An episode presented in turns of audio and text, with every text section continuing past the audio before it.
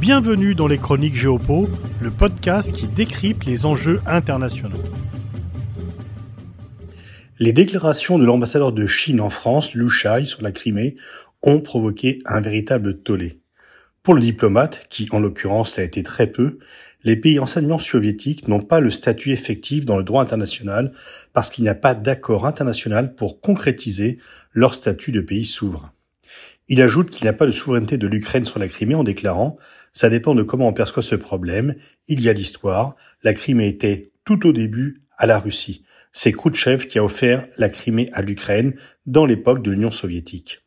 La Crimée, en effet, conquise par Catherine II, avait été rétrocédée par la Russie à l'Ukraine par Khrouchtchev dans le cadre des frontières de l'URSS. À la dissolution de celle-ci, elle est restée sous souveraineté ukrainienne.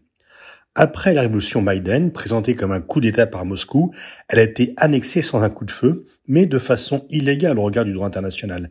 Cette annexion n'est pas reconnue par la communauté internationale, Chine incluse. Au moment où la diplomatie chinoise se déploie au niveau global, en étant la maîtresse d'œuvre d'une réconciliation entre l'Arabie saoudite et l'Iran, et en ayant proposé un plan de paix pour la guerre en Ukraine, on peut dire que le moment est mal choisi. Monsieur Lou Shai peut peut-être penser que la Crimée restera russe, il n'est pas habile de sa part de le dire publiquement. Il dessert ainsi les intérêts de son pays, puisque le plan de paix proposé par Pékin, pourtant favorable à la Russie et rejeté par les Occidentaux, ne l'avait pas été par le président Zelensky, soucieux de ménager Pékin. Les propositions de médiation et de plan de paix se multiplient ces derniers temps.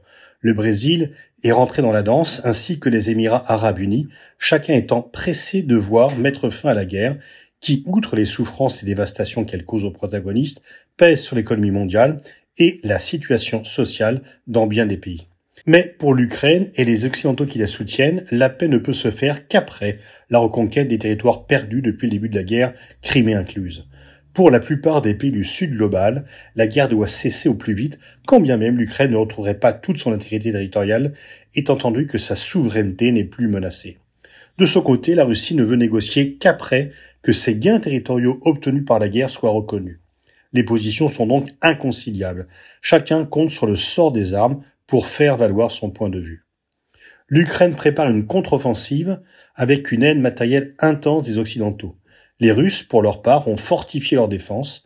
Si la contre-offensive ukrainienne réussit et qu'il y a un effondrement de l'armée russe, Kiev aura gain de cause. C'est possible, mais ce n'est pas le plus probable. Le plus probable, c'est que l'Ukraine parvienne à récupérer une partie de ses territoires, mais pas l'ensemble. Dans ce cas, faudra-t-il continuer la guerre encore longtemps? Faudra-t-il mourir pour la Crimée? En réalité, la Crimée est plus importante pour Vladimir Poutine que pour les Russes, mais elle est également plus importante pour Zelensky que pour les Ukrainiens. En mars-avril 2022, comme il était en difficulté sur le plan militaire, le président Zelensky était prêt à des compromis territoriaux et à se laisser un délai de 10-15 ans pour évoquer de nouveau le sujet de la Crimée. Pour le moment, les Occidentaux disent que seule l'Ukraine décidera du moment où la guerre va se finir. Tant que l'offensive militaire n'a pas donné son verdict, on s'en tient là. Mais si elle réussit, les Alliés se féliciteront d'avoir tenu bon. Si elle échoue ou ne réussit que partiellement, les pressions pour mettre fin à la guerre, fût-ce de façon tacite, sans accord entre les protagonistes, deviendront de plus en plus fortes.